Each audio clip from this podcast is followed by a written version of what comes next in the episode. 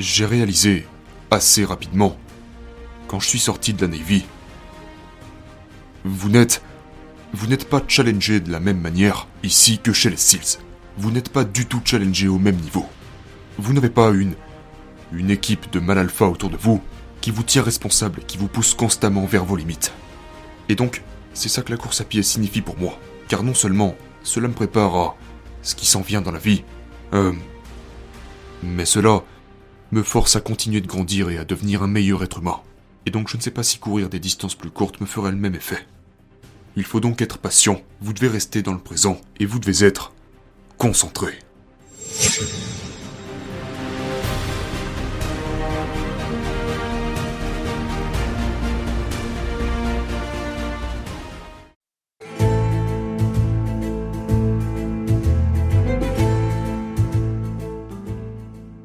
La course à pied a changé ma vie. Je veux dire, les ultramarathons ont changé ma vie. Et j'ai l'impression que tellement de gens regardent des personnes comme vous et moi qui parcourent ces très longues distances, qui n'arrivent tout simplement pas à comprendre pourquoi nous faisons ça. Ce n'est pas sain. Je, je veux dire, physiquement, ce n'est vraiment pas sain de courir 160 km.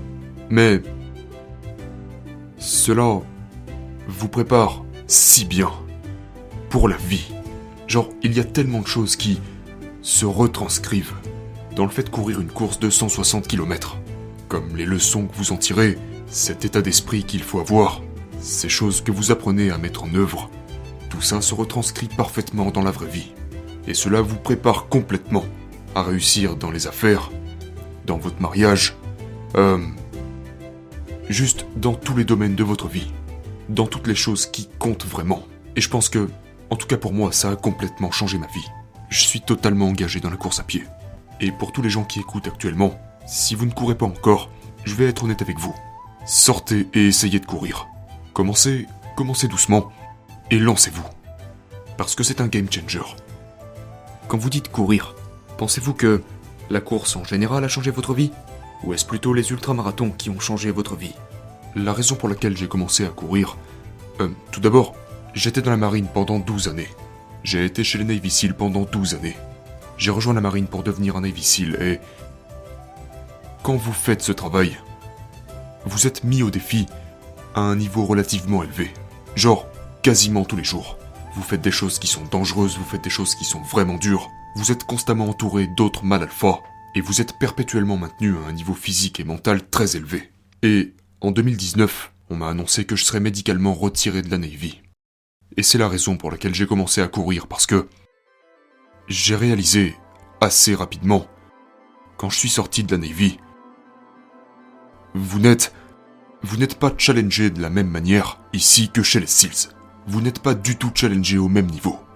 Vous n'avez pas une... une équipe de mal alpha autour de vous qui vous tient responsable et qui vous pousse constamment vers vos limites. Et donc, j'ai pensé genre, mon gars, il faut que je trouve quelque chose d'autre dans ma vie qui me poussera vraiment à aller profondément en moi. Et je suis tombé sur une course de trail de 80 km. Je ne savais même pas qu'un humain pouvait courir 80 km d'affilée. D'accord Mais quand j'ai vu ça, j'ai pensé, ça a l'air vraiment difficile. Donc je vais m'inscrire à cette course pour découvrir si cela pourrait être la prochaine chose qui me challengera et me forcera à continuer de grandir en tant qu'être humain. Donc je me suis inscrit à cette course de 80 km ma toute première course officielle était cette course de 80 km. C'était en Virginie. Et ça m'a complètement anéanti. Et c'est pour ça que j'ai commencé à courir. Parce que j'ai réalisé, genre, c'est vraiment, vraiment difficile. Et je suis meilleur maintenant que je l'étais avant de parcourir ces 80 km. Et donc, c'est ça que la course à pied signifie pour moi. Car non seulement cela me prépare à ce qui s'en vient dans la vie, euh, mais cela me force à continuer de grandir et à devenir un meilleur être humain. Et donc je ne sais pas si courir des distances plus courtes me ferait le même effet.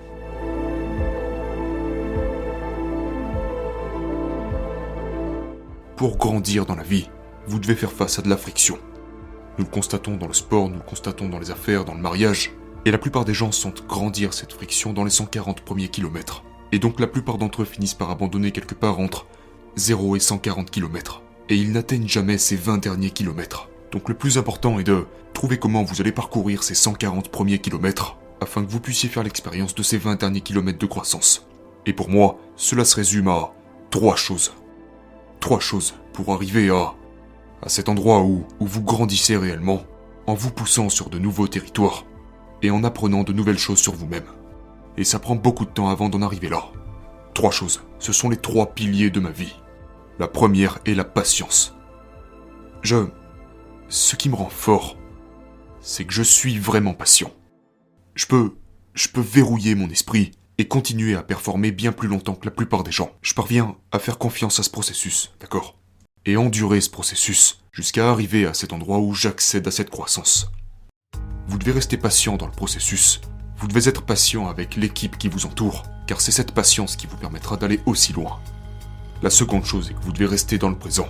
Vous devez rester dans le présent.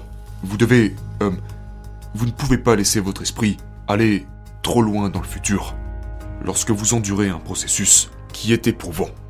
Et on pourra parler de ça plus tard, mais je crois que c'est la principale raison pour laquelle les gens abandonnent la formation difficile, finissent par divorcer, jettent l'éponge en plein milieu d'un ultramarathon, ou quoi que ce soit. C'est parce qu'ils n'arrivent pas à rester dans le présent. En fait, ce qu'ils font, c'est qu'ils se permettent de...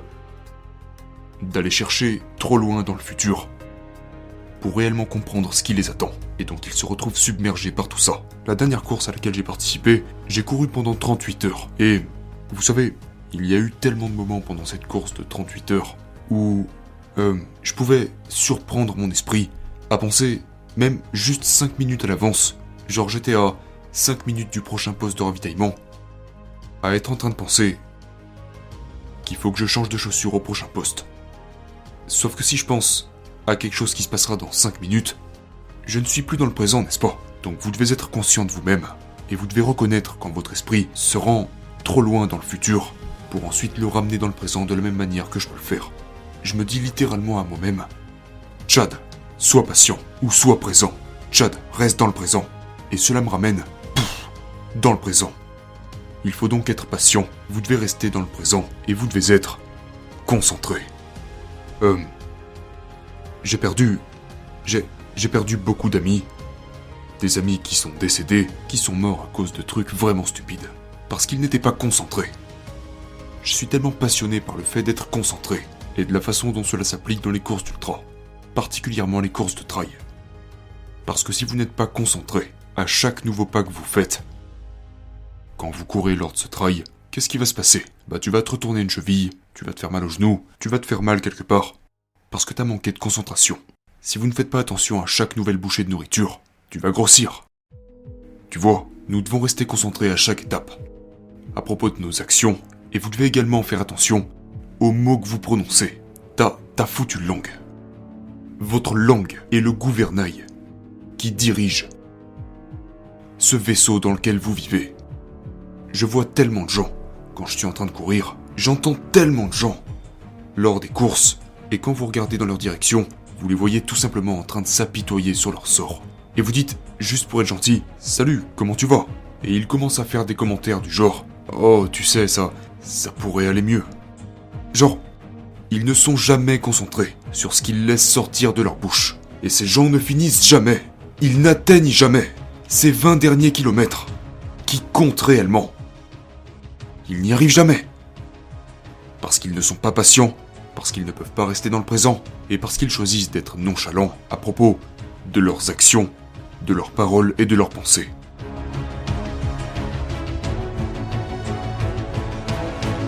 Je veux dire, ça ne choque même pas la plupart des gens, mais quand, quand vous commencez à implémenter ça en vous, vous commencez à analyser les gens, et vous vous rendez compte que la plupart d'entre eux sont là, genre, oh mec, il fait vraiment chaud aujourd'hui. Mon gars, qui ça intéresse? Genre, je veux dire, on s'en tape Dans tous les cas, t'as une course devant toi. Pourquoi tu te mets à parler comme ça Ou encore, j'entends constamment des phrases du genre J'ai déjà entendu des hommes dire Euh, ma femme vient d'avoir un enfant. Et cela me décrit instantanément la manière dont. dont ils interagissent avec leur femme.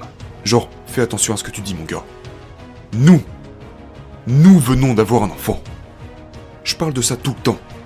La différence entre être bon et être le meilleur au monde provient exactement de ces petites choses dont nous parlons ici. Et si vous arrivez à implémenter ces petites choses sur la manière dont vous parlez, la manière dont vous pensez, la manière dont votre esprit fonctionne, vous deviendrez inarrêtable.